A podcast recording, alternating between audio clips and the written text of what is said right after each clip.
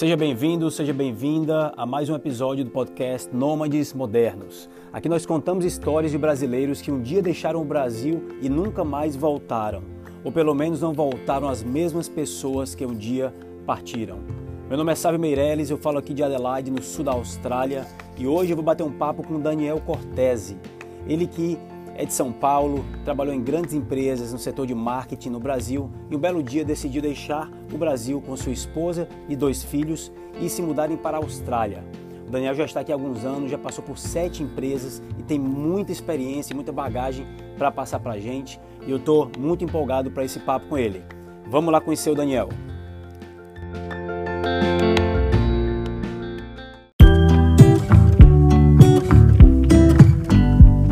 Tudo bem, você, Savio? Tudo ótimo, cara. Finalizando o dia por aqui. E por aí, como é que você tá? Já, já parou de trabalhar já? Já já tá em clima de fim de semana? Já, em clima de final de semana já. É, trabalhei essa semana e tem mais uma pela frente ainda de lockdown. É, mas já virou pra gente aqui business as usual, né? De vez em quando acontece e, e tá tudo bem. Já, já não é uma coisa mais que causa muito espanto. Sim, é, depois de um ano e meio nessa, de idas e vindas, acaba, é. a gente acaba se acostumando, né? É, é verdade. Eu, eu tomei minha última vacina, minha segunda dose da Pfizer ontem, anteontem, aliás, é, mas ainda tem um chão pela frente aí, né, para todo mundo estar tá vacinado. Então... Total, eu, por exemplo, não tomei nem a primeira dose ainda. É, aqui a gente deu uma acelerada na vacinação, então consegui, mas ainda tem, tem um chão pela frente. Sim, sim. Mas é isso, cara. Primeiramente, queria agradecer pela tua, pela tua atenção e pelo teu tempo, por ter aceito o convite aí. A gente que nem se conhece muito bem, né? E, e até bom isso, eu gosto de entrevistar pessoas que eu não necessariamente conheça muito delas, porque aí é, o ouvinte aqui do podcast vai aprender e eu vou aprender também ao mesmo tempo sobre a, a história daquela pessoa. Então, eu queria só dizer obrigado aí por, por ter aceito o convite. Imagina, sabe o que eu te agradeço. É, você já teve aqui dois caras é, que eu conheço, né, conheci também através dos grupos e afins, que é o, o Will e o, e o Thiago, né, o Thiago que agora está tá na Áustria, é, mas a gente se conheceu aqui em Sydney. É, o Will também é o cara que é, tem me dado uma super força aí desde que eu cheguei e, e é isso, super prazer, super prazer ter essa conversa e contar um pouquinho mais sobre, sobre a minha história, enfim. Muito bom, cara, muito bom. E, pois é, a gente não se conhece muito bem. A gente teve uma vez, mas foi muito rapidamente no encontro lá do, dos profissionais de marketing né, na, na Austrália. E Isso. a gente faz, faz parte desse mesmo grupo. De tanto você, ver você interagir lá e as contribuições que você acabou dando lá no, no grupo, chamou minha atenção. E eu não, não demorei muito para tomar a decisão de te convidar para bater um papo aqui. Então vamos, vamos bater o centro, né, como se diz. Uhum. É, fala um pouquinho para a gente, Daniel, como é que como é que foi essa decisão de vir para a Austrália e como é que foi essa transição Brasil-Austrália? Cara, na verdade, é, quando eu conheci a minha esposa já há, há 13 anos, quase 13 anos atrás, é, a gente sempre falou muito de morar fora do Brasil, né? É, sempre foi uma coisa que a gente considerou e, e, e aí Cara, a Austrália, na verdade, acabou sendo quase que uma coincidência, assim. A gente, é o primeiro lugar que a gente visitou para conhecer, ter um pouco mais de, de informação, ter um pouco mais de noção de, de, né, de como era o lugar, foi o Canadá, né? A gente foi para o Canadá, passou um mês quase no Canadá, visitando, viajando, é, é, tendo uma, né, vivendo, tentando viver o máximo possível como um canadense para a gente ver como que era. É, só que, cara, é muito frio, né? É, a gente visitou Toronto, visitou Montreal e, e realmente é, o clima é uma barreira complexa, né? E, e aí a gente é, voltou dessa viagem, é, minha esposa acabou engravidando do nosso primeiro filho, e aí a gente meio que segurou a onda, né, com, com qualquer possibilidade de sair do Brasil, porque a gente não éramos só mais os dois, né? Então tinha aí um, um, né, uma, uma, uma pessoinha a mais aí na família, então a gente deu uma segurada na onda. E no meio desse tempo, uma pessoa que tinha feito faculdade com a minha esposa, ele já tinha aplicado para o PR, ele é uma pessoa, minha esposa toda a carreira dela foi em Haiti, e esse amigo dela, né, esse colega de faculdade também é Haiti, e, e, ele tinha conseguido piar e, e aí a gente já estava com a esposa já há algum tempo. Meu, meu filho já tinha já uma certa idade, já estava com três, três para quatro anos. E ele pegou o piar e veio para a Austrália, né? Isso em 2012, se eu não me engano, 2013. E, e aí no ano seguinte ele convidou a gente para vir para Sydney. Ele morava em Narrabeen, convidou a gente para passar um mês na casa dele. É, e, e, a gente veio para conhecer e, e veio para ver qual que, qual que era, né? É, literalmente, né? Ver qual que era, porque né, você sempre vê muita coisa legal sobre a Austrália, mas uma coisa é você ouvir, né? Outra coisa é você ter a experiência, né? Então a gente veio, é, veio eu, minha esposa e meu filho, na época ele tinha dois, dois para três anos, uma coisa assim, e, e a gente veio passar um mês aqui, acabou passando um mês aqui em, em Narrabeen, é, e, e aí cara, a gente pegava ônibus, ia para sítio, fazia assim, a gente fez exatamente o mesmo roteiro que a gente fez quando a gente foi para o Canadá, mas a gente fez na Austrália. E, cara, e aí foi assim, foi uma experiência obviamente completamente diferente, né, e, e, e muito positiva, né.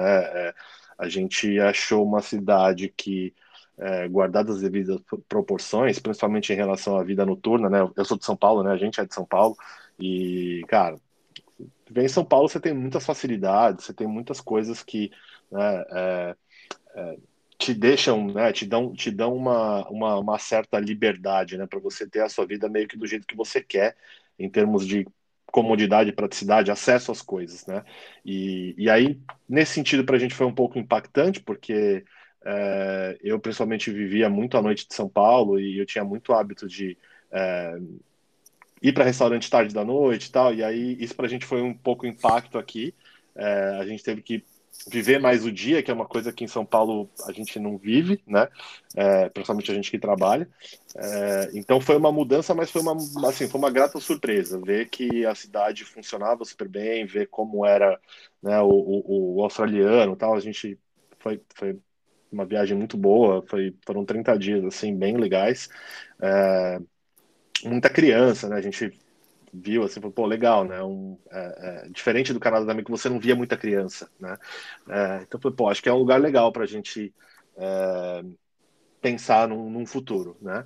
Mas a gente sempre teve muito consciente que a gente só faria esse movimento se fosse para fazer esse movimento é, numa situação muito parecida com que esse nosso amigo fez, né?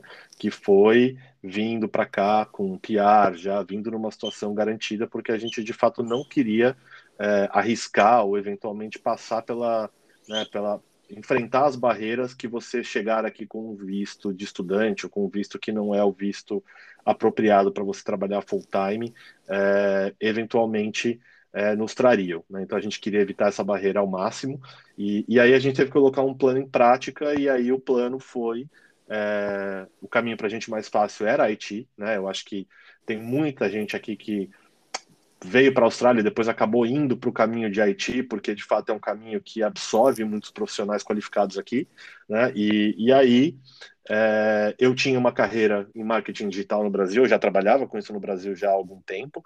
É, quando a gente veio para cá de férias, já trabalhava com marketing digital há uns 5 anos, 6 anos, é, mas ainda não existia um, um, um caminho para visto para marketing digital. É, eu acho que até hoje ainda é uma carreira mais complicada, mas para TI já era uma coisa mais consolidada. Então a gente acabou optando. A esposa fez todas as validações possíveis de currículo, experiência, tudo é, é um processo. É, para quem já fez ou já foi ver, é um processo complicado, é um processo complexo, que demanda tempo, demanda um esforço danado, é, mas a gente foi tocando esse processo, um processo que tomou muito tempo da gente. É, porque como você precisa passar por muitas etapas, a gente acabou demorando nesse processo quatro anos. Foi o processo todo até a gente conseguir pegar o visto é, entre conseguir todas as validações e tal. E, e, e, eu te confesso que quando o visto veio, já era uma coisa que é, tinha meio que caminho, tinha ficado para um, né, num, assim, aquela coisa que fica ali, né, no, no segundo plano. No segundo plano, de fato foi, porque como a gente percebeu que, né, é, é, e no meio do caminho você tem as mudanças do próprio governo australiano do visto. Ah, não, agora tem que ter tantos pontos. Agora tem. Então, assim, foi meio que ficando em segundo plano. É, eu já tinha uma carreira é, no marketing digital e essa carreira ela foi se consolidando né, no Brasil. E aí, quando o visto veio, é, foi assim: fevereiro de 2018, a gente recebe um e-mail do governo australiano convidando a gente para aplicar para o visto. A gente reuniu toda a documentação, os formulários e tal, cara, um formulário extremamente extenso. É, preenchemos tudo, reunimos a documentação que faltou, né, porque eles pedem mais algumas comprovações, exame médico, enfim. E aí, em junho de 2018, é, eu, a gente recebeu o visto, né, de fato. É, então foi, a gente tava dormindo de madrugada, veio um e-mail, tipo aquela loucura, né? Tipo, e aí a gente fica meio, ah, de, de fato assim, para mim foi puta, legal, mas, né, e, agora, né, como que faz? É, né, a gente com, já tinha tido nossa, nosso segundo filho, né, eu tenho, uma, eu tenho um casal, um menino e uma menina, e, e, e aí, pô, ela super novinha ainda, ela tinha dois anos, né, na, na época, é, o meu filho já estava na escola, e aí, né, pô, para tudo, vamos agora ver como que a gente faz para empacotar a vida aqui e começar de novo a vida em outro lugar, né? Então foi uma coisa meio é, foi, foi, foi um choque de uma certa forma, porque por mais que a gente depois do convite você já fica na expectativa, não, a gente não, você nunca sabe quando vai vir, né? Não tem uma você não tem visibilidade do processo, né? Então é, é, assim, você tem alguns pequenos steps no caminho, você sabe quem é o seu é, quem é o responsável, né, quem o, o, agente de imigração dentro do governo que está cuidando do seu caso, tá, mas você não tem, é, e você pode ter alguns contatos, ele pode ligar, ele pode ligar para algumas pessoas ao seu redor, tal, é, e não aconteceram essas ligações, não aconteceu uma ligação para a gente, então assim, a gente não tinha visibilidade nenhuma, de repente ali três meses depois chega o visto, né? Eles é... te, dão, te dão um prazo, Daniel, para você viajar depois que é aprovado o visto? Na verdade, eles te dão um prazo depois que você recebe o convite. Como no nosso caso a gente aplicou offshore, a gente estava no Brasil, né? Todo o nosso processo correu com a gente no Brasil. É, a gente teve um prazo de 12 meses após é, receber o invite. Né? Então, ah, tudo bem. Então é um prazo bem largo. É, são 12 meses depois no nosso caso, foram 12 meses depois que chegou o invite em fevereiro. Então, a gente recebeu o invite em fevereiro e a gente tinha 12 meses a partir da data que a gente manda a primeira documentação, é, que aí, no nosso caso, foi, se eu não me engano, foi atestado de antecedentes. A gente manda isso para o governo e a partir da primeira, do primeiro documento que você entrega, você tem 12 meses para entrar na Austrália. É, então, é um prazo. É, consideravelmente grande, 12 meses, mas quando você começa a analisar, é, né, cara, você tem uma casa, você tem um trabalho, você tem uma carreira, você tem dois filhos na escola, 12 meses não é nada. É, 12 meses passa muito rápido, assim, é, é, eu, eu ainda na época que, que saiu visto, eu tinha uma viagem agendada pelo trabalho, é, eu era gerente de marketing no, no Santander, e, e, eu tinha uma viagem agendada para um summit do Google é, em São Francisco, e, e aí eu tive que, quase que imediatamente ter recebido o visto, eu tive que conversar com o meu diretor na época e com o meu superintendente para entender com ele se fazia sentido eu fazer essa viagem, dado que eu tinha que, eu ia ter que sair da, da organização dali a um tempo, né? Então, é, aqui foi, era uma coisa que a gente nem queria, eu queria esperar um pouco mais para ter as coisas um pouco mais consolidadas para depois dar esse aviso, e eu acabei tendo que atropelar um pouco as coisas é, para que a gente conseguisse atender os prazos, é, e fora os prazos do próprio governo australiano, a gente tem, tinha uma questão de ter dois filhos, né? Então, assim, eu não podia Sim. chegar aqui no final de janeiro com meu filho já tendo que começar a escola. Então, é, é assim, tinha né, essa organização desse processo todo para a gente foi é, é, um processo super exaustivo, é, mas e, e, que acabou sendo corrido. É, por incrível que pareça, acabou sendo corrido, porque o visto veio em junho, meados, meados para final de junho, é, eu, e aí, né, aquela coisa, põe a casa à venda, vamos vender o carro, quando vai vender o carro, é, né, é, Festa conseguimos... de despedida com os amigos.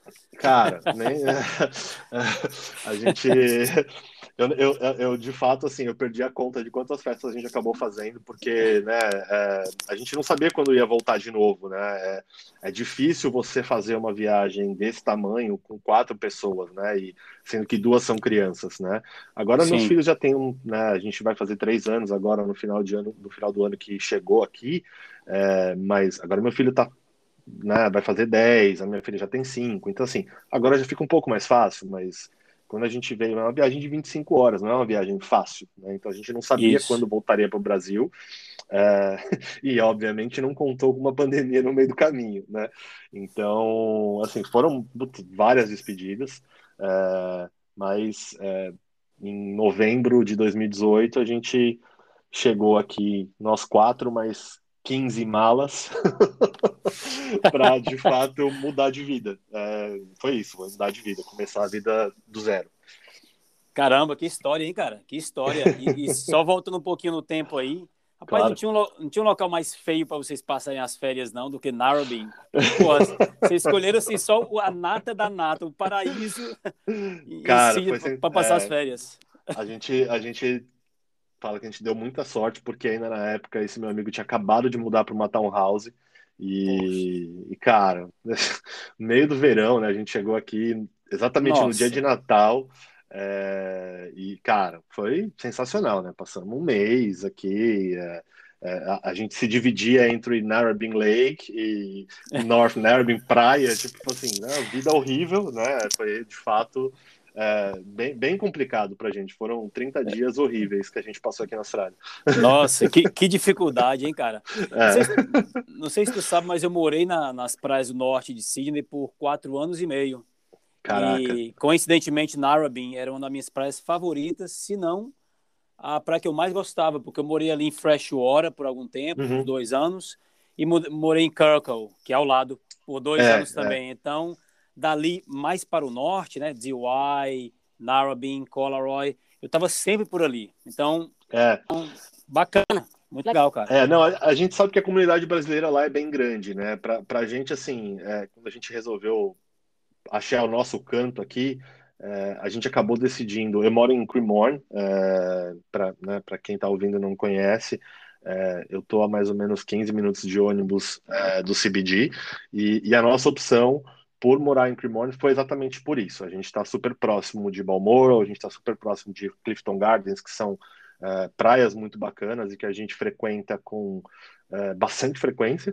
Uh, agora não por causa do, do, inverno, né, e lockdown, mas a gente geralmente tá visita bastante essas praias e, e ao mesmo tempo a gente está muito perto do CBD, né? Então facilita muito para a gente.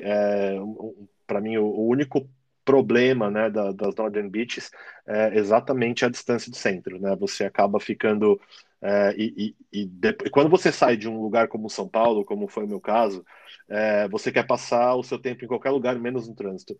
Né? Então, para a gente foi assim, foi meio que, tá, qual é o lugar mais próximo para morar de uma praia e ao mesmo tempo do centro, né? Porque é onde estão a maioria das oportunidades de trabalho, né? Então foi assim que a gente acabou aqui em Cremorne. Pô, bacana, cara, bacana. Legal, eu gosto muito daquela região ali também. Eu morei um tempo em North Sydney, que não está tão longe. É, sim, sim, tá super perto. Eu trabalhei em North Sydney um tempo. É, então, é bem conheço, perto. conheço bem essa região aí. E, cara, fala pra gente como é que foi o, o, a questão profissional, como é que foi chegar aqui na Austrália, com família, com mala e cuia, né? 15 malas, como você falou. É. E como é que foi a questão do trabalho?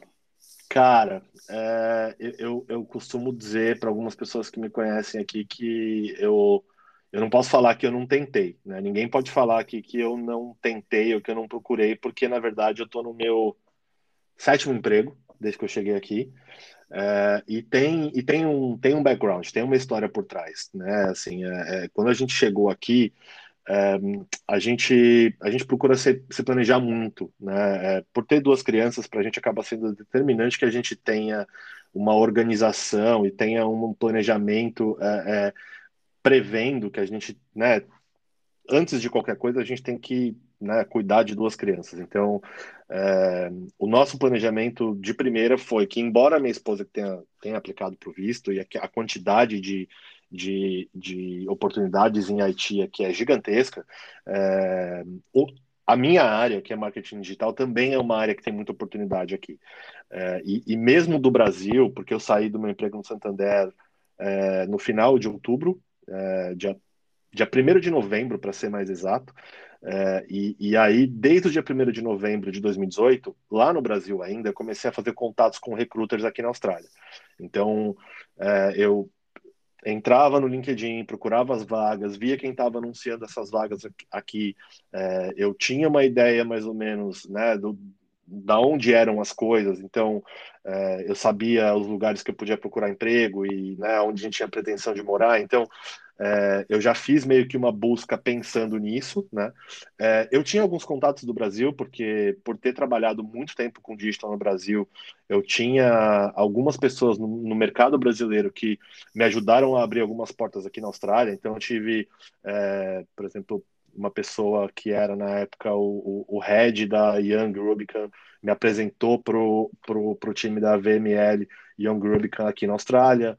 É, então, assim, eu tive algumas pessoas do Brasil que também me ajudaram nesses contatos, mas foram coisas que eu comecei a abrir desde que eu estava no Brasil. Então, é, eu, eu comecei a fazer contato com esses recruiters, e aí, quando eu cheguei aqui, eu cheguei no dia 30 de novembro, na semana seguinte eu já tinha quatro entrevistas agendadas.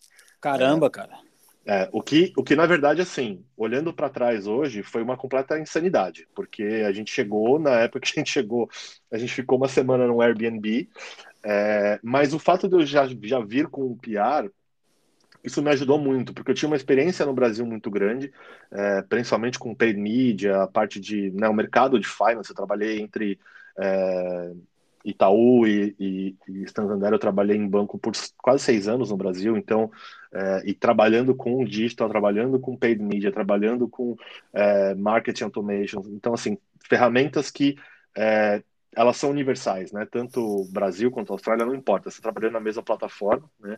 Então, isso me ajudou muito quando eu cheguei aqui e eu tinha já essas entrevistas marcadas, né? Então, eu, eu cheguei, cara, confesso que, assim, muito pouco confiante até no meu próprio inglês, porque embora eu usasse muito inglês profissionalmente, é muito difícil. É, a diferença é muito grande quando você usa seu inglês como um cliente.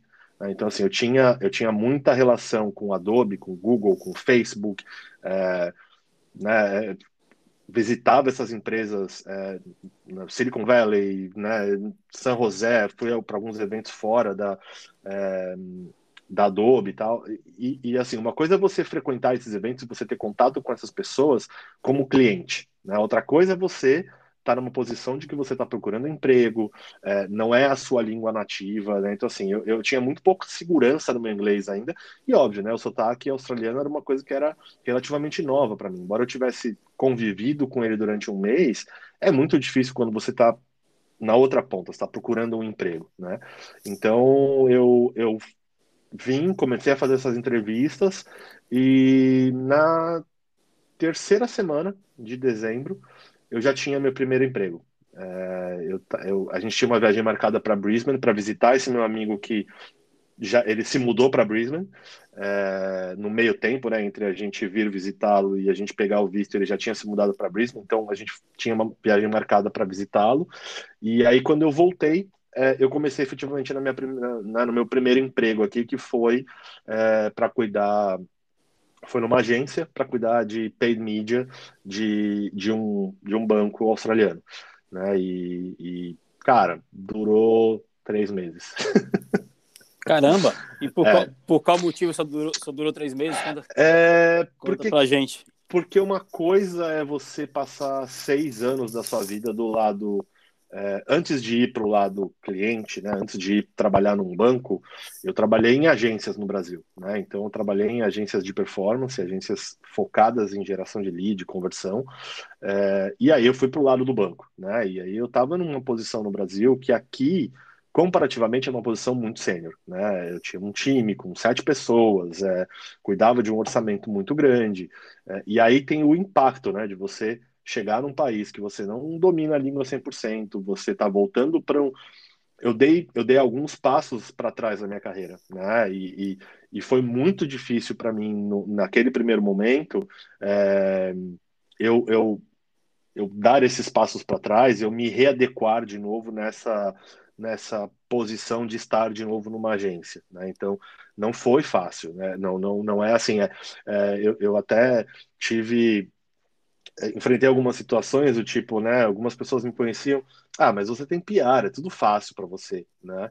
E, e, e, a verdade não é bem essa, né? A verdade é, eu tinha um filho, é, eu tinha um filho e uma filha, a minha esposa em casa, ajudando eles na adaptação, ajudando eles com a língua, ajudando eles com todo esse processo, é, uma cultura diferente, né? É, para eles, então, para o mais velho, o impacto foi muito maior. É, então, e, e, eu também tendo que lidar com isso e ao mesmo tempo sendo que o, o, pilar da casa, né? Porque minha esposa, a gente tomou uma decisão consciente de que a minha esposa ia ajudar eles na, na, na adaptação deles aqui na Austrália e, e, eu por ter conseguido um trabalho relativamente rápido, é, eu ia ficar focado em, em, em, fazer o sustento da casa, né? Então é, é, é você tem, você tem barreiras, você tem dificuldades, né? Não é, não é só porque você tem um visto que te possibilita trabalhar full time que isso vai te garantir ou vai deixar as coisas mais fáceis para você. É... é sem, sem, falar que a Austrália é um país muito caro e, e se a pessoa vem solteira para que ela sente que é um país caro, imagine uma pessoa é. que está na família, aliás, uma família de quatro membros, é, ou você ralava para colocar deixar, né, para pagar as contas, para manter a casa, ou então e acumular ali um, um, valor imenso, porque é muito caro, né, cara? É, não, exatamente, assim, é, é não, não é, a gente tinha que fazer escolhas, né, e aí a escolha foi que eu ia encarar o mercado de trabalho, porque, né, é, é para a gente fazia, fazia mais sentido naquele momento que fosse desse jeito, né, e, cara, e aí, assim, aí eu meio que iniciei uma jornada que é, eu, eu, fiquei fiquei pouco tempo em algumas empresas, né? E assim, e muito é, olhando para trás hoje em dia, eu acho que tem um pouco, né, são, são alguns fatores, né? Acho que é, óbvio, tem a questão da adaptação, não é fácil, é, não é uma coisa muito rara, não é uma coisa muito comum, mas eu, eu, eu, eu sofri com xenofobia aqui na Austrália, é, então, assim, não, não é não é divertido, não é uma coisa legal, não é uma coisa que eu estava acostumada na minha vida, né? É, é, o, o, mercado brasileiro, principalmente para mim, eu nunca tinha sentido nenhum tipo de preconceito nesse sentido, e aqui eu passei por, por situações assim, então foram coisas que eu tive que enfrentar que foram completamente novas para mim, é, aliadas ao fato de que é, eu não, eu, eu eu, eu, estava de fato procurando um emprego porque eu precisava manter uma casa, né? Até aquele momento eu era o, o responsável por, por prover para casa, então é, não, não, era, não era fácil, então eu acabava ficando naquela situação do tipo, pô, não tá dando certo, eu ia para o mercado, o mercado aqui de digital está sempre muito aquecido, é, e eu conseguia uma oportunidade melhor, ia para outra empresa. Chegava lá, depois de um tempo, putz, não era bem isso, acabava saindo, e assim foi, eu estou na, na, sétima, né? É, e, e, cara, eu converso muito com o Will isso, né? Ele até brinca, fala que eu, que eu tô proibido de mudar de emprego. É, e, e, e, de fato, assim, é, eu acho que dessa vez eu tô... Né, assim, tirando brincadeiras à parte, é, dessa vez eu fiz um processo diferente. Né? Enquanto nas outras vezes sempre acabava sendo um processo, é, não estou feliz, procuro emprego, muda. Dessa vez, é, minha esposa já está numa empresa já há mais de um ano, consolidada, super bem, então a gente tomou a decisão que eu ia ficar sem trabalhar, né? eu ia parar de procurar emprego, eu, eu ia sentar, olhar o mercado, entender o que fazia sentido. Eu tinha muita vontade de retomar minha carreira da onde eu tinha parado no Brasil, que era uma coisa que eu vinha enfrentando dificuldades aqui, é, porque é aquilo, né?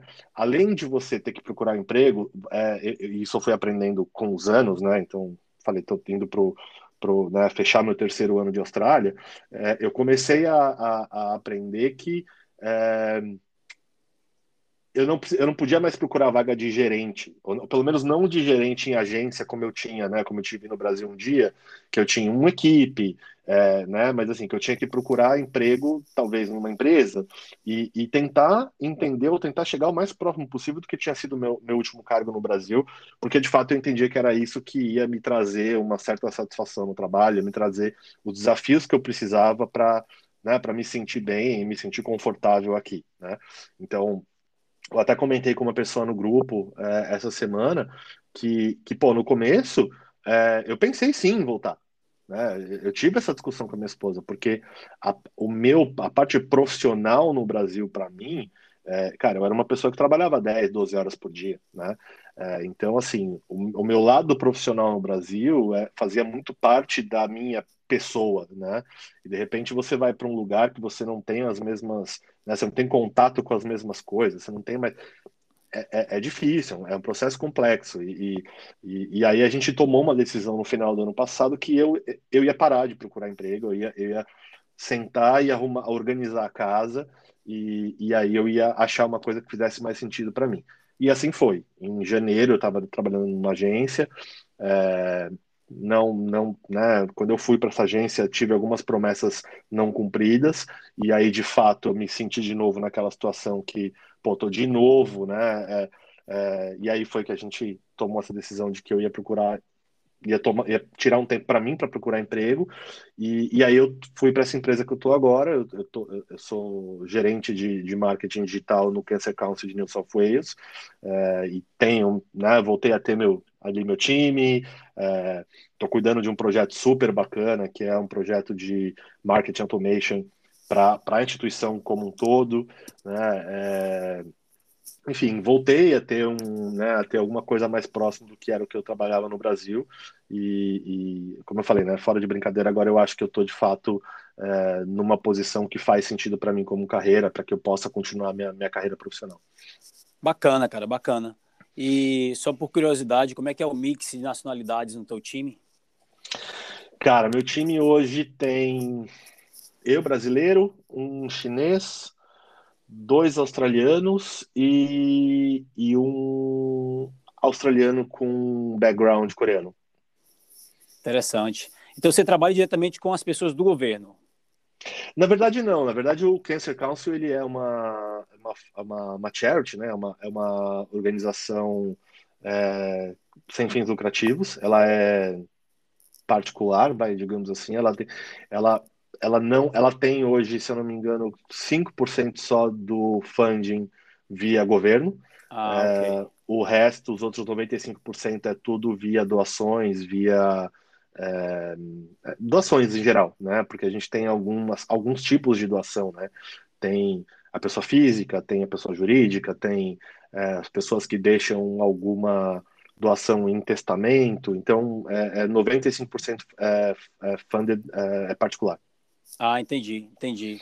E, e, Daniel, cara, eu já escutei de várias pessoas que vêm de São Paulo falar algo parecido com o que você acabou de falar, essa questão de, uhum. de uma, uma vida profissional muito agitada, muitas horas por dia. Aquilo acaba fazendo parte do teu DNA, né, quando você faz por muito tempo, né?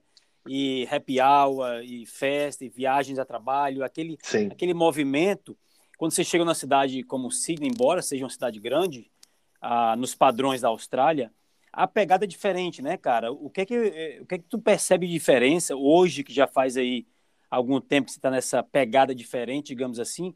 O que é que, uhum. mais te faz, o que é que mais te faz falta e o que é, digamos, um hábito que você adquiriu que você não voltaria a fazer como, como antes? Tem algo assim que vem à tua mente? Cara, tem, assim, é... eu, eu acho que a primeira coisa é que o teu círculo de amizades, quando você mora em São Paulo, ele obrigatoriamente passa para as pessoas que trabalham com você ou trabalharam com você em algum momento. Né? Então, assim, é, isso acho que é o ponto que para mim foi o mais, o mais chocante. Né? Então, assim, eu tenho, até hoje, é, eu tenho muito contato com pessoas com.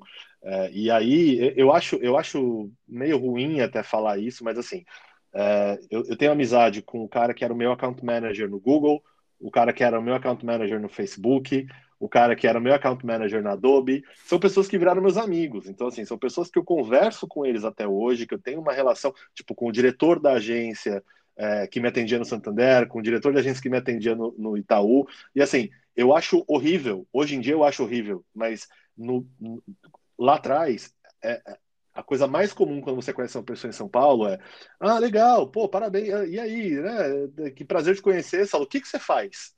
Né? É, eu acho que, assim, o cara ele não pergunta é, se você tem mulher, se você tem filho, ele quer saber onde você trabalha, o que, que você faz. É, cara, é sério, viver em São Paulo tem hora que você. É, eu sentia que eu estava vivendo um eterno networking, assim, sabe? É uma coisa muito louca. Nunca é, para, né, cara? Nunca para, mas ao mesmo tempo, assim, não é um. não é um eterno net, não é que as pessoas fazem por mal, sabe? Eu acho que é, é em São Paulo você, como né, muitos dos lugares, você acaba se habituando a conhecer as pessoas e é, pô, é, pô, será que dá pra gente fazer alguma coisa juntos aqui? Então, assim, já teve muitas situações de eu ter conhecido uma pessoa completamente fora do meu ambiente de trabalho que depois acabou virando uma relação de trabalho, sabe? Então, em São Paulo eu percebo isso muito comum. E aí, isso é um hábito que você acaba trazendo para sua vida. Então, assim, se eu posso falar de uma coisa que para mim foi um grande choque, foi isso, começa daí. Né? Então, assim, acho que aqui hoje eu tenho algumas pessoas que eu conheci através do meu trabalho. É, então, assim, tem um cara que trabalhou comigo, né? Eu trabalhava numa agência é, pequena aqui, então era só eu e ele tocando digital dessa agência aqui em Sydney. A agência tem, tem uma, uma. A matriz da agência hoje é em Mel e ficava só eu e ele aqui, então é um cara que acabei tendo um contato maior e é um cara que a gente eventualmente se encontra uma vez a cada mês, uma vez a cada dois meses para conversar um pouco, falar um pouco de como que tá a vida, a carreira tal, mas numa proporção infinitamente menor do que era o meu universo no Brasil, né, no Brasil, em São Paulo, mais, mais é, especificamente falando. Então, isso para mim é uma grande mudança, é, mas tem um lado que é extremamente positivo e que e isso é uma das coisas que faz valer a pena cada minuto de eu ter mudado para cá, que foi essa mudança de não ter mais essa vida tão focada no meu profissional como era no Brasil, e é uma, é, é uma, é uma coisa que ela é, é é sem limite, você está o tempo inteiro vivendo nessa, nessa maluquice, né, de uma certa forma, foi que eu comecei a ter uma coisa que eu não tinha no Brasil, que foi conviver mais com os meus filhos. Né? Então, assim, para mim foi um grande, um, assim, foi um grande, foi um grande ganho, foi uma, uma coisa, uma mudança completamente é, é, de vida em relação ao que era minha vida no Brasil nesse aspecto e o que passou a ser depois que eu, a gente mudou para cá. Então, assim, hoje eu trabalho, eu entro às nove, saio às cinco, então às cinco da tarde eu saio do trabalho, é, às cinco e meia eu estou na porta da escola pegando os meus filhos, às seis horas eu estou em casa é, com eles. É, eu, eu, gosto muito de cozinhar, então estou com eles em casa fazendo janta, tal. Então assim é uma convivência que eu não tinha no Brasil, né? Assim a gente a gente brinca, né? Muito em casa que assim é aquela brincadeira com pudim de verdade, né? Que assim eu virei eu virei quase que um pai de final de semana no Brasil, né? É, porque eu tinha tantas obrigações com o meu trabalho, né? Eu tinha tanta, eu tinha que me dedicar tanto no meu trabalho, é, é né? Uma coisa que é quase é, esperado que você tenha uma determinada entrega no seu trabalho quando você está em um determinado nível no Brasil, que você não, você nem percebe. Quando você percebe, as coisas já aconteceram, né? Então, isso para mim foi uma grande mudança de vida para gente. É, então, se eu posso falar alguma coisa, acho que é isso, né? E aí, se você me perguntar, ah, faz falta? Cara, eu acho que talvez no primeiro ano tenha feito mais. É, hoje em dia já é uma coisa que, é, salvo quando eu tenho happy hour com o pessoal do Brasil e tal, é, eu não fico nem um pouco triste de não ter obrigações profissionais depois do meu horário de trabalho. Tipo, pelo contrário, se eu puder mudar um happy hour para um almoço, um café, alguma coisa assim, eu faço sem pensar duas vezes, porque hoje eu tenho eu, eu, aproveito a minha vida em família de uma maneira muito diferente do que eu aproveitava no Brasil. Legal, cara, legal. É, as prioridades mudam e a gente também total, se, total. se adapta, né? Quando a gente está num ambiente novo, a gente acaba é. adquirindo, adquirindo ali alguns hábitos. Isso é muito interessante. Cara, e com relação, com relação a viagens, o que é que você tem viajado aqui dentro da Austrália? O que é que você recomenda aí em termos de explorar aí, não só o estado que você mora, né, New South Wales, uhum. mas você já fez alguma viagem para outro estado? O que é que você recomenda aí? Cara, a gente, olha, a gente tentou já algumas vezes sair, sair de Sydney, mas o problema foi quando a gente começou, né? Quando a gente estava um pouco mais organizado aqui para começar a fazer essas viagens, veio Pand o lockdown. É, então assim, a gente é, em janeiro de 2020 a gente é, foi para o sul, foi para Jervis, foi, né, foi, meu, foi comemorar meu aniversário lá, a gente fez uma viagem em família. É, e aí depois a gente tinha programado outras viagens e, e aí daí para frente nada mais aconteceu. Assim, mesmo no final do ano passado que a gente ia para para Brisbane visitar os nossos amigos, de novo lockdown, de novo a gente proibido de sair de Sydney, é, e aí, né, Queensland fechou as fronteiras para a gente, não conseguimos viajar. É, a gente fez uma viagem bem bacana, é, uma turma muito grande. A gente tem uma, uma comunidade aqui, né, alguns amigos que a gente tá sempre junto. E a gente fez uma viagem para Blue Mountains, é, foi bem bacana. Alugamos um Airbnb, cara, é, uma viagem de final de semana, mas foi, foi super, super bacana, em 14 pessoas, é, criançada, tá? Então foi, foi, foi bem legal. É, e eu, eu, recomendo bastante. Para quem não conhece, assim, é, é, dá para você ir passar um, passar um dia só, né? Mas é, cara, você também alugar alguma coisa. A gente foi numa sexta-feira à tarde, ficou até domingo, bem bacana, acho que é bem válido o negócio. Então, é um passeio próximo e que, que, que, vale bastante a pena. É muito bonito, né, cara? Aquela região cara, é. de Blue Mountains, principalmente quando é num dia que não tá é, é com nevoeiro, não tá com muita nuvem, tá um dia ensolarado, ali é, é muito bonito aquela região. É, não, é, bem, é bem bacana mesmo. A gente, e a gente está esperando agora, né, acabar os, os, os lockdowns todos para que a gente possa voltar a fazer mais viagens, né? A gente, assim, mesmo, mesmo aqui próximo da gente, a gente é, foi algumas vezes para The Basin, que é uma praia é, no norte de Sydney, né? Que você vai até Palm Beach, depois pega uma balsa, é um lugar, um lugar super bonito.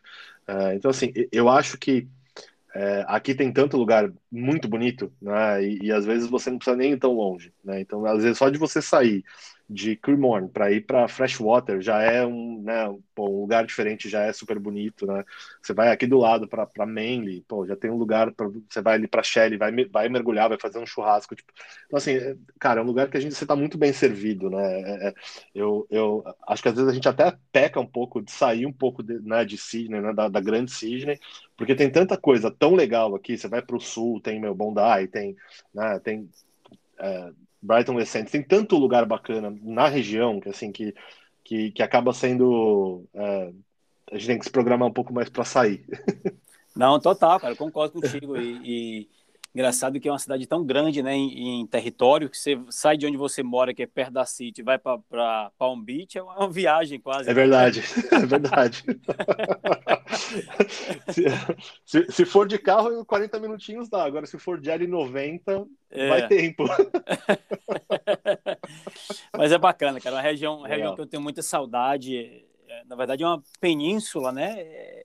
Recheada de praias, cada uma mais linda do que a outra. É. Desde a de Manly até Palm Beach, são aí, sei lá, umas 12 ou 14 praias, muito, muito é, interessantes mesmo. E, e, Daniel, cara, você tem um cargo sênior na empresa, né? Eu, eu, eu, dei uma olhada no teu LinkedIn. Tu poderia contar para a gente um pouco como é que é a rotina de, de alguém que trabalha com marketing digital numa posição sênior? Sim.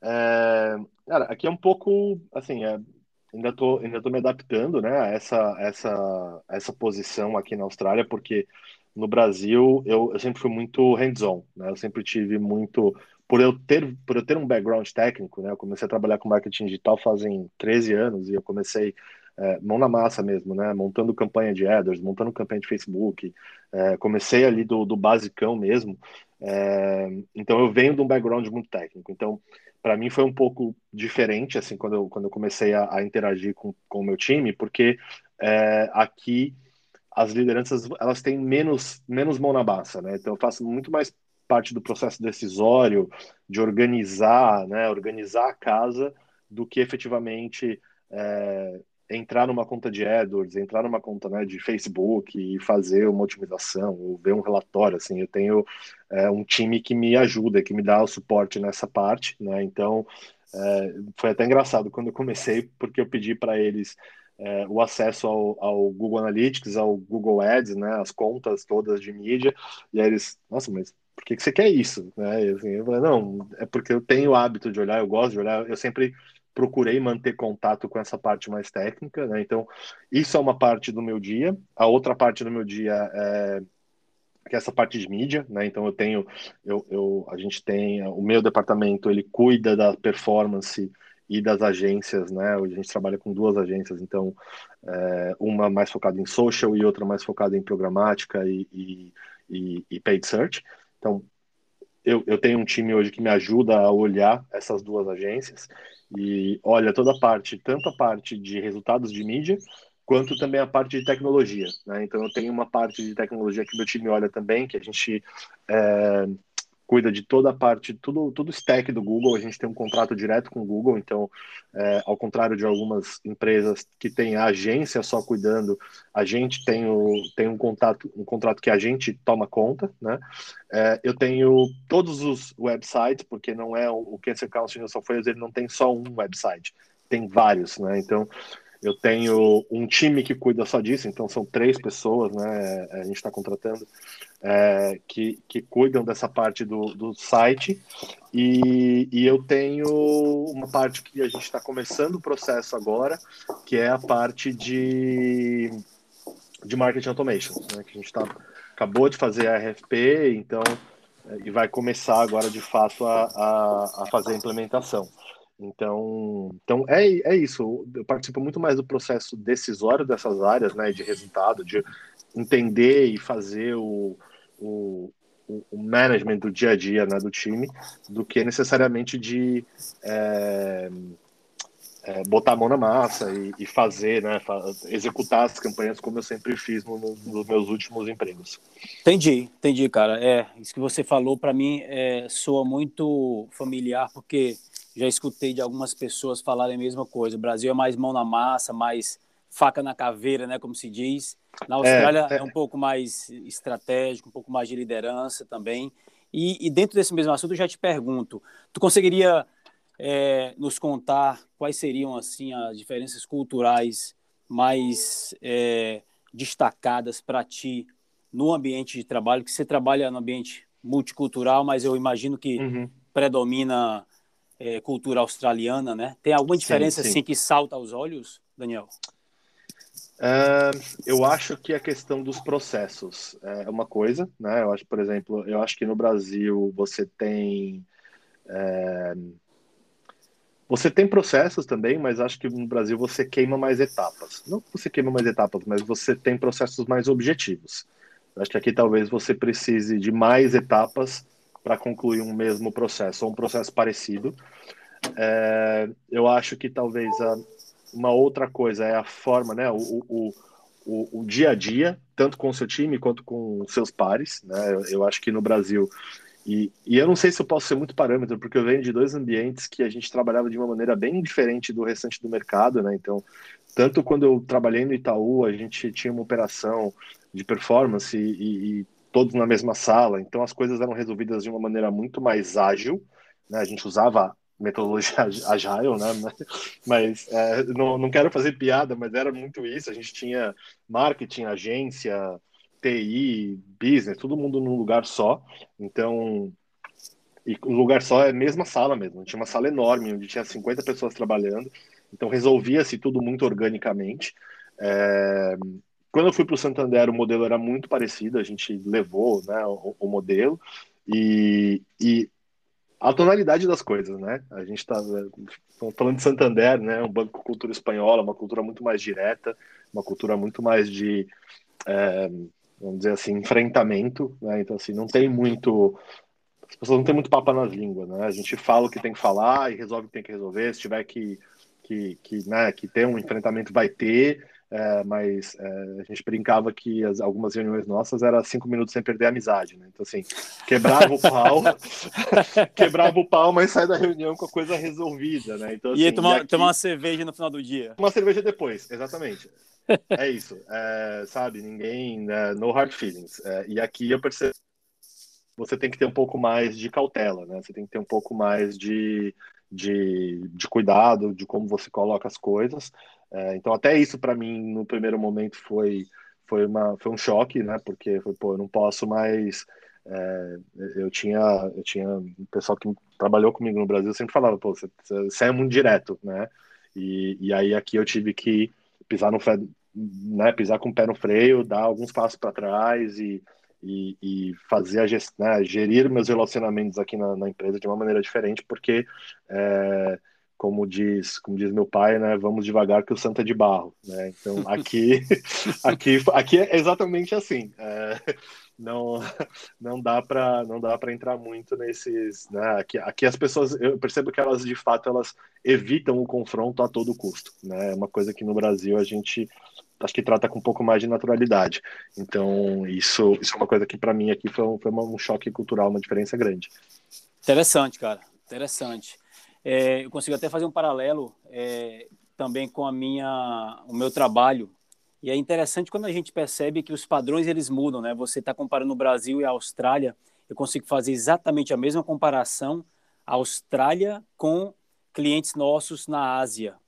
É como se a Austrália fosse a coisa mais direta, mais objetiva, que a gente sabe que não é se comparar ao Brasil, como você sim, acabou de falar, sim, mas sim. comparado com a Ásia, porque ele sim faz parte da cultura asiática, evitar o confronto ao máximo. É, então, é. meu, meu chefe até brinca comigo, meu, meu chefe, vez quando fala isso, fala que eles são, né, que alguns asiáticos, algumas, alguns perfis de, de empresas, de pessoas que a gente lida, são muito de evitar o confronto, são muito de não dizer uma resposta conclusiva, não fala Isso. que é sim, nem fala que é não, deixa uma coisa meio, meio termo ali. E, ele, e na mente dele, o australiano é o cara mais objetivo, só que a gente sabe que se comparar com, com o, Brasil, brasileiro é, é, ou, com, é. ou com o espanhol, como você falou, a, a, história é outra, né? Sim, sim. É, não, eu lembro, mesmo para mim, é, no Santander, no começo do Santander, que eu tinha minhas primeiras reuniões com, com o time da Espanha, é, eu ficava um pouco até assustado, assim, porque acho que eles são até mais diretos do que a gente.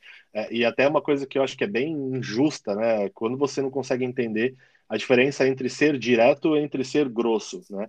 E Sim. o brasileiro tende a achar que o espanhol e o português eles são grossos, eles são é, rudes, e na verdade não, na verdade é só o jeito deles, eles são muito práticos, eles são muito diretos e, e, até acho que até mais, né, mais do que a gente no Brasil. Então, essa cultura ibérica para mim também foi um pouco novidade, mas eu fiquei imersa nela durante dois anos, né? E aí você vem para a Austrália que é evitar o confronto, é, né, que já era a cultura brasileira, e aí na mistura com a minha vivência com a cultura espanhola dentro do Santander, então assim, foi, foi interessante. foi bem interessante. Mas, cara, pelo que eu estou percebendo aí, você está se tornando um expert em inteligência cultural, viu? Cara, eu, eu posso dizer que, assim, depois de dois anos e meio, quase três, e, e assim, pelas situações que eu enfrentei aqui na Austrália, é, óbvio, cada um tem a sua vivência, cada um tem a sua, né, a sua experiência pessoal. É, por exemplo, quando eu comento a questão do preconceito, eu comento a situação, né, algumas... É, eu tenho alguns brasileiros que falam, nossa, mas isso nunca aconteceu comigo, que coisa bizarra, né? E, e eu já tive o feedback de uma situação parecida com uma pessoa com background italiano, que contou para mim, falou, pô, eu também passei por situações de, de, de, xenofobia quando eu cheguei aqui na Austrália. Então você fala, pô, então assim, é, é, não sou só eu brasileiro, né? Não é comigo brasileiro, é com outras pessoas também de outras nacionalidades acontece, né? Então é, tem isso, tem as situações de ter mudado de emprego, né? Então assim, eu fui uh, agent side, depois fui client side, depois fui agent side de novo. Agora eu estou no client side, da onde espero não sair.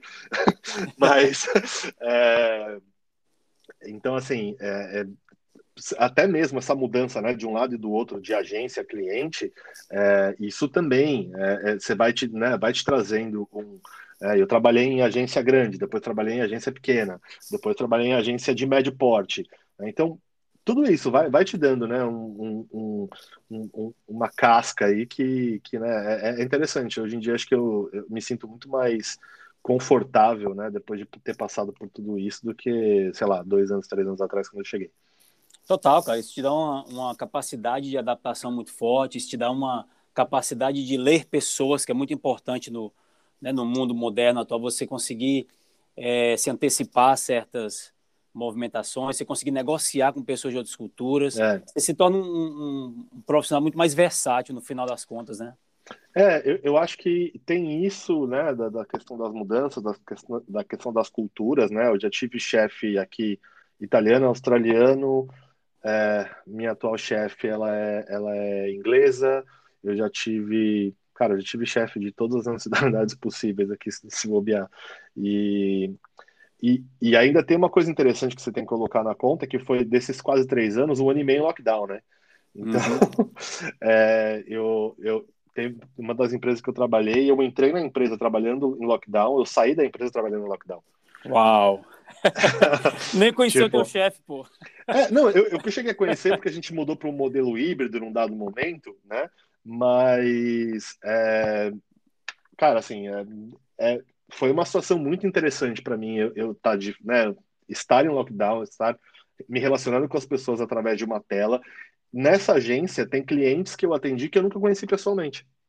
Olha que interessante. É, é nunca conheci ao vivo, foi tudo via vídeo. É, então, né, é, ah, a minha atual agência eu não conheço as pessoas pessoalmente. Então é é o novo normal, né? Como se chama. É, e, é, e, é. e, só vai mudar. Daqui para frente só vai mudar. E, e, as mudanças vão acontecer cada vez mais rapidamente. A gente vai ter que se adaptar. É, eu acho, eu acho que a gente, né? Eu, eu, eu costumo dizer que a gente abriu a caixa de Pandora, né? Eu acho que durante muitos anos existiu uma discussão que sempre foi, pô, será que se a gente colocar todo mundo para trabalhar online vai dar certo, né? Uhum. E aí a gente, acho que um ano depois, está aí para né, para quem quiser ver que dá certo. Só que eu, eu, eu ainda falo que assim, eu, meu, né, na minha vida normal eu trabalho três dias no office e dois dias de casa, né?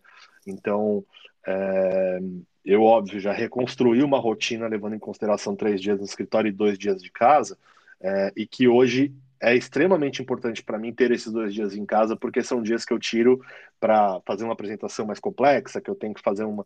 E né, os três dias que eu estou ali ao vivo são os dias que eu interajo com as pessoas para fazer uma conversa mais difícil, para ter uma reunião que você precisa né, é, estar ali, às vezes presencialmente, vai ter algum. Né, tem um ganho essa de você estar frente a frente com a pessoa, é, mas talvez se alguém me viesse com uma proposta de emprego para virar 100% home office ou 100% no, no, no, no office, eu não sei se eu toparia hoje em dia, sendo muito sincero, porque é, eu acho que a gente, para mim, eu tenho um equilíbrio hoje que faz muito sentido, que, que, que, que é muito bacana, é, tanto de ter um tempo em casa, mas continuar trabalhando, continuo trabalhando normal, continuo é, né, me troco, faço barba, eu, tenho, eu sigo o meu ritual de ir pro escritório, eu sigo em casa. Então, assim, Sim. faço uma reunião de trabalho, é, eu tô de camisa, eu tô, assim, né, a pessoa até fala, cara, você, eu tô vestido, se você, tiver que ir pro escritório agora, eu tô pronto para ir pro escritório. É, mas eu, eu, eu prezo muito ter esses dois dias em casa. É, é uma coisa que me ajuda muito no desenvolvimento de algumas tarefas que eu preciso de um pouco mais de, de concentração. É, ou então tarefas corriqueiras, tipo, pô, um monte de e-mail, né? Às vezes você sabe um monte de e-mails urgentes, você responde no dia a dia, outros não. Você vai acaba acumulando, né? São os assuntos que você pode resolver num segundo momento. E sim, mas eu também gosto muito de estar no dia a dia com as pessoas, frente a frente. No final do dia, a gente, né, principalmente a gente brasileiro, a gente gosta de gente, né? Então, é, ficar fora 100% do tempo, eu acho que para a gente acho que tem um prejuízo até um pouco pior do que talvez para né, alguém que não venha de um background latino, que é, acho que lida muito melhor com essa questão de tar, estar afastado das pessoas. Né? Total, então, cara. Total. A gente é muito sociável, né? Isso faz parte é, da, é, da é. nossa cultura. E Daniel, como é, que, como é que tu vê a comunidade brasileira, cara? Você que, pelo que eu tô percebendo aqui, e, e eu vou repetir o que eu falei no começo da nossa, nossa conversa, eu não te conhecia quase nada, né? A gente teve uma, Sim um encontro pessoal, mas foi muito rápido ali na, naquele pub. Uhum. E, e, claro, eu te convidei porque eu gostei muito de algumas contribuições que você fez lá no grupo, no, no WhatsApp. Mas eu estou conhecendo aqui você ao mesmo tempo que quem está escutando está tá conhecendo, quase, Sim. né? Sim.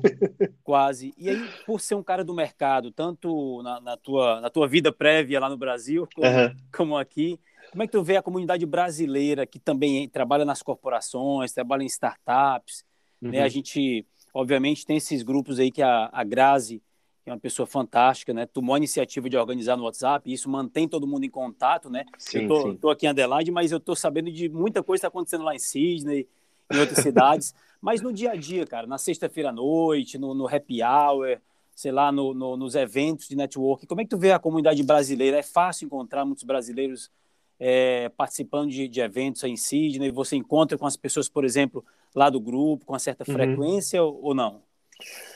Cara, é, eu acho que no mercado de digital é, a gente poderia ter muito mais gente, muito mais brasileiro. É, eu, o que eu sinto é que é, existe existe um foco muito grande da comunidade brasileira, principalmente na área de IT. Então eu vejo, por exemplo, a minha esposa, ela tem um, né, tem um grupo que é é, a gente fala que é um grupo co-irmão né, do Creative Club, que é um grupo do ITBR, que né, minha esposa já foi até participando mais, já participou mais ativamente, mas eu vejo que muita gente que está no ITBR, quando tem os encontros, sabe assim, eu tenho né, alguns dos nossos amigos também são do ITBR, né, no, é, e você percebe que são pessoas que estão atuando no mercado na área delas. É, quando a gente tem os encontros do Creative Club, é mais difícil você encontrar brasileiros que estejam trabalhando na nossa área, né? Então, assim, e, e aí eu, é, eu vou estar sendo é, acho que leviano se eu falar para você que eu sei te dizer qual é o motivo, é, mas eu acho que muito passa pelo, pelo próprio governo, né, que hoje você não tem um path é, de visto para quem trabalha com marketing digital, e é uma deficiência gigantesca no mercado australiano. É, eu estou agora com duas posições, a gente vai começar a contratar duas pessoas na, na, lá no, no Cancer Council, é, e, e se eu tentar achar algum brasileiro vai ser muito difícil, porque é, eu preciso que tenha full work rights e 90% das pessoas que eu conheço não tem, né, 95%, posso até elevar um pouco aí. É, e, e, e, cara, pessoas muito qualificadas. Eu percebo nas conversas, eu percebo nos encontros, eu percebo. É, eu conheci gente que saiu do Brasil com cargo parecido, até mais alto do que eu tinha no Santander e está aqui, mas que vem talvez de uma área de um mercado mais tradicional, né, do marketing tradicional, não tanto do digital, que está aqui se especializando no digital e que é, por não ter um visto, por ter vindo para cá com visto de estudante, acaba encontrando as portas do mercado fechada e não tem uma oportunidade de, de, de, de entrar no mercado, né? não tem oportunidade de fazer nem que seja um part-time, né? Porque eu percebo muito também que na nossa área, principalmente quando você vai para o lado de marketing digital, a grande maioria das vagas hoje ela está nas agências. Né? Então, assim, você tem muitas agências aqui, você tem grandes grupos, você tem pequenas agências e todas elas tão, sempre estão precisando de gente. É, e você não consegue ter brasileiros nessas áreas porque tem o visto. Então, quando você tem uma, uma agência grande que consegue sponsorar, é, você até vê mais. Então, é, eu trabalhei alguns meses na, na IPG, Media Brands, que é, um, é um, né, uma agência, um grande, um grande, grande grupo de agência aqui, e aí tinha eu e mais, se eu não me engano, três ou quatro brasileiros. Então ainda tinha, né, tinha mais presença, mas é super difícil.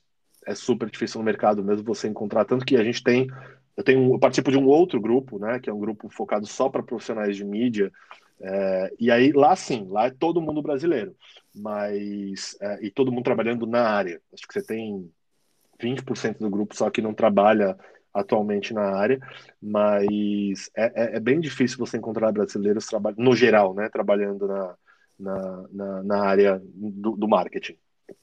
Interessante, interessante. Eu costumo ver bastante uh, muitos diferenciais no profissional brasileiro em vários segmentos, né? Eu converso com muita gente, trabalho aqui num, num espaço colaborativo, então estou em contato com muita gente. Lá em Sydney, quando eu morei aí, também trabalhava no coworking, então estava sempre em contato com muita gente e, e, posso te afirmar que já conversei até com alguns australianos de, de olharem para mim e falarem, cara, eu estou com uma vaga aberta na minha, na minha empresa, mas só quero se for brasileiro para essa função, porque entrega o resultado, porque né, é. vai naquele aquele extra mile ali, faz aquele algo a mais, etc. Tu tem a mesma visão, é, essa mesma visão no teu ramo, Daniel?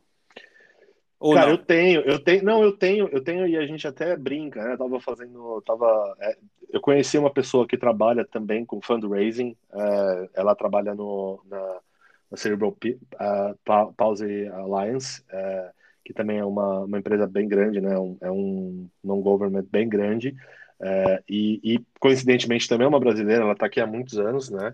E, e, a gente tem esse, a gente, eu, eu, acho que o brasileiro ele tem essa coisa de exatamente de ir no, né, no extra mile e, e, eu acho que tem uma tem uma explicação, né? A gente vem de um mercado que é extremamente competitivo, né? Se você olha para o mercado brasileiro, é, o, afunila muito, né? Afunila demais. Então você tem e a gente no Brasil a gente tem um background de cultura americana onde é, a questão da formação é super importante. Então você tem né, pessoas que, cara, estudaram absurdamente para estar tá na vaga, né? Então você às vezes vê uma pessoa que é um gerente em, um, em uma empresa que pô, fez dois anos de MBA, né?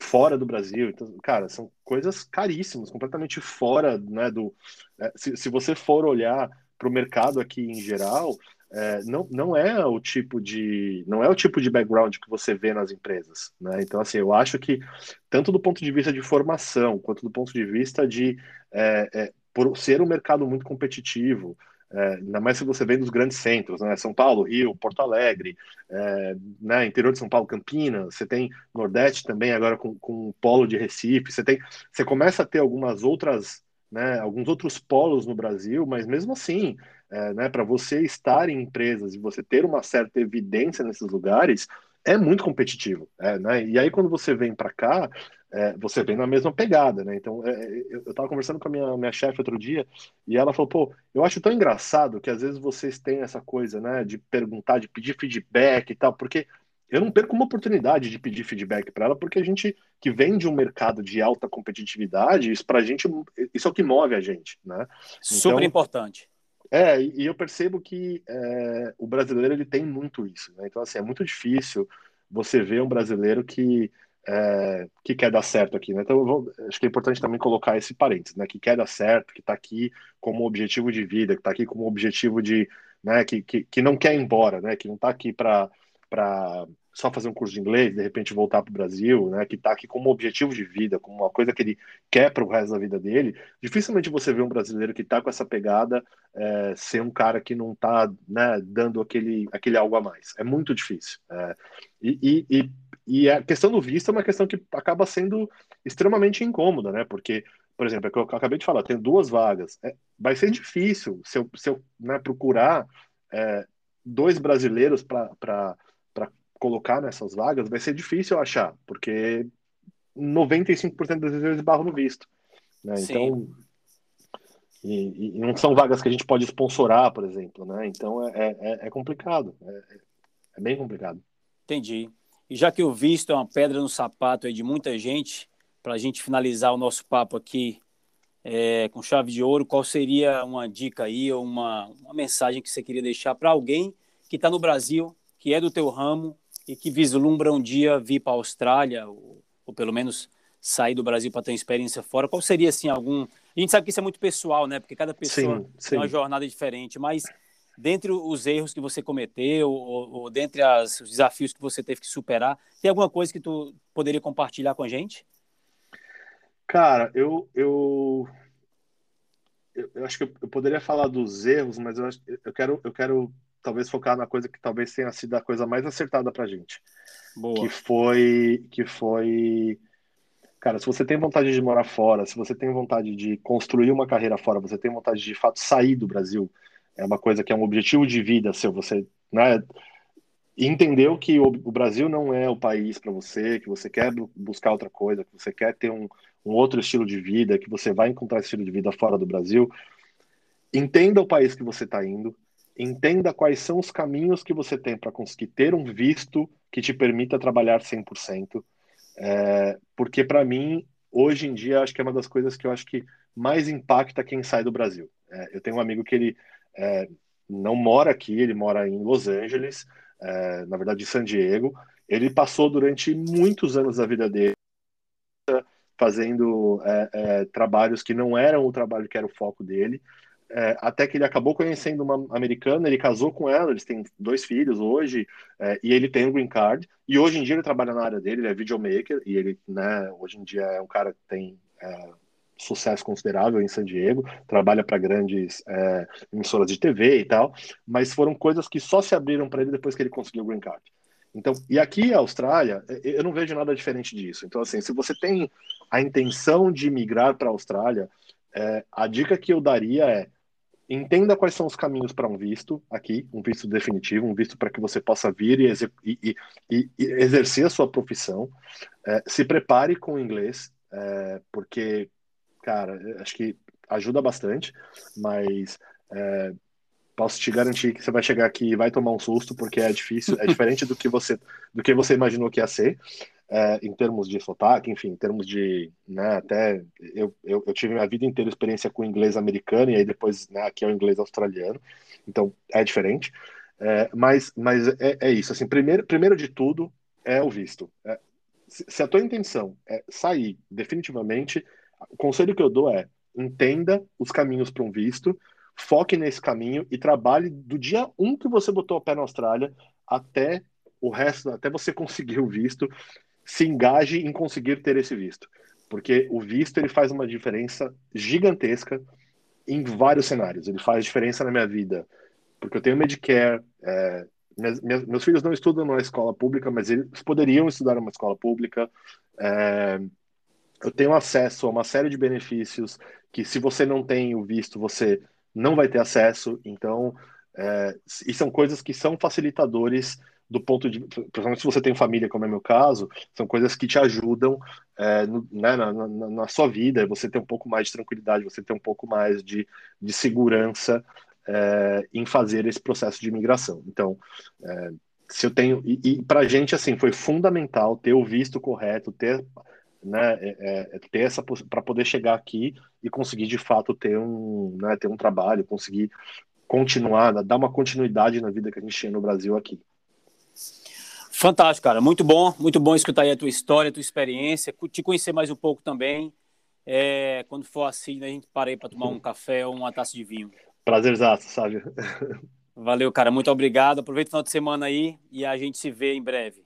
Obrigado, valeu, cara. Um abraço. Valeu, Daniel. Um abração, cara.